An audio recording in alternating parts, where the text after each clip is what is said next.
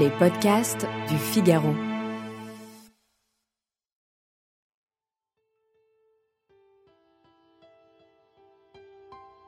Amis de la poésie, bonjour. Nous sommes en 1900. Charles Péguy est propriétaire d'une librairie au bord de la faillite. Au cœur laissé pour mort dans le fossé, cœur, tu battais encore, ô trépassé. La librairie ne marche pas, eh bien tant pis. Peggy se détache de ses associés et ils font une revue Les Cahiers de la Quinzaine. Il veut montrer le beau, le vrai, donner des modèles à suivre comme Jeanne d'Arc, Michel-Ange ou Beethoven.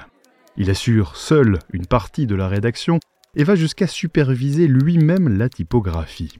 Le premier numéro paraît le 5 janvier 1900, tiré à 1300 exemplaires un joli chiffre, mais la revue ne dépassera jamais les 1400 ventes en 14 années d'existence. Peggy a 27 ans, il est épuisé, une maladie manque d'ailleurs de l'emporter, et pourtant, il ne rend pas les armes. Dès 1905, il est convaincu qu'une guerre est imminente, que la France est en danger, il pressent l'invasion par l'Allemagne.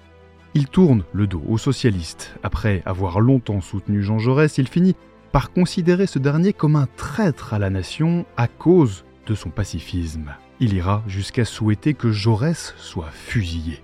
Dans son essai Notre jeunesse, publié en 1910, Peggy revient sur l'affaire Dreyfus et parle de justice et d'engagement. En 1913, dans L'Argent, il s'insurge contre le monde moderne et ses absurdités.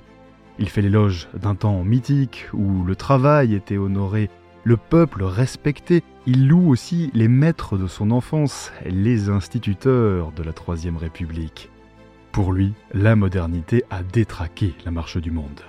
Aux prises avec de dures conditions matérielles, Peggy est inquiet. Il n'a pas grand monde à qui se confier. Ses quatre enfants lui apportent de la joie, c'est vrai, mais son mariage avec Charlotte Françoise Baudouin se passe mal. L'angoisse des fins de mois aigrit toutes les discussions. Et puis, il est amoureux d'une autre femme, Blanche Raphaël, une passion à laquelle il se refuse absolument. Peggy est en proie à l'angoisse, il est tenté par le suicide.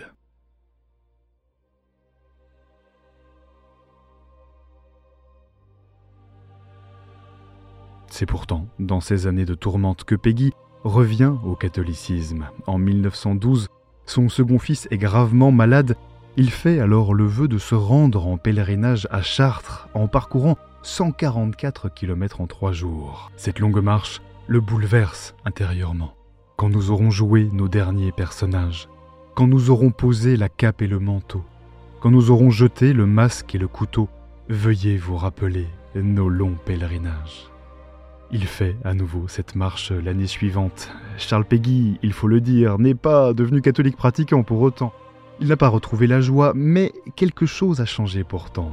Pour preuve, l'ensemble ou presque de ses poèmes seront composés durant les dernières années de son existence.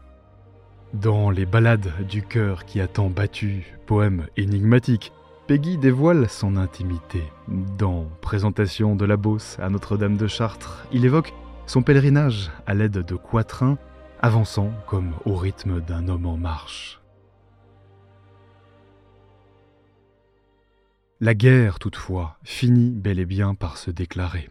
Peggy s'y était préparé comme officier de réserve. Il part dès la mobilisation en août 1914 et meurt le 5 septembre, à la veille de la première bataille de la Marne, d'une balle en plein front, à l'âge de 41 ans.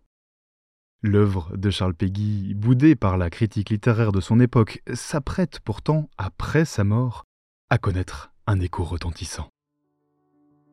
Vous nous voyez marcher, nous sommes la piétaille. Nous n'avançons jamais que d'un pas à la fois. Mais vingt siècles de peuples et vingt siècles de rois, et toutes leurs séquelles et toutes leurs volailles, et leurs chapeaux à plumes avec leurs valetailles ont appris ce que c'est que d'être familier. Et comme on peut marcher, les pieds dans ses souliers, vers un dernier carré le soir d'une bataille, nous sommes nés pour vous au bord de ce plateau dans le recourbement de notre blonde Loire. Et ce fleuve de sable et ce fleuve de gloire n'est là que pour baiser votre auguste manteau. Nous sommes nés au bord de ce vaste plateau, dans l'antique Orléans sévère et sérieuse, et la Loire coulante et souvent limoneuse n'est là que pour laver les pieds de ce coteau.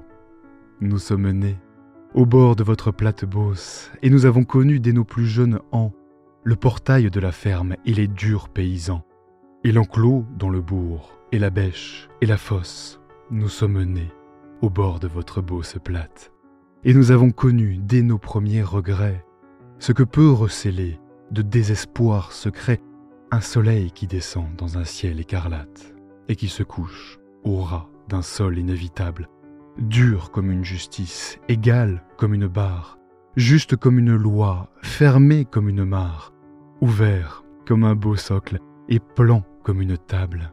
Un homme de chez nous, de la glèbe féconde, a fait jaillir ici d'un seul enlèvement, et d'une seule source et d'un seul portement, vers votre assomption, la flèche unique au monde. Tour de David, voici votre tour, Bosseronne. C'est l'épi le plus dur qui soit jamais monté, vers un ciel de clémence et de sérénité, et le plus beau fleuron dedans votre couronne. Un homme de chez nous a fait ici jaillir, depuis le ras du sol jusqu'au pied de la croix, plus haut que tous les saints, plus haut que tous les rois, la flèche irréprochable et qui ne peut faillir.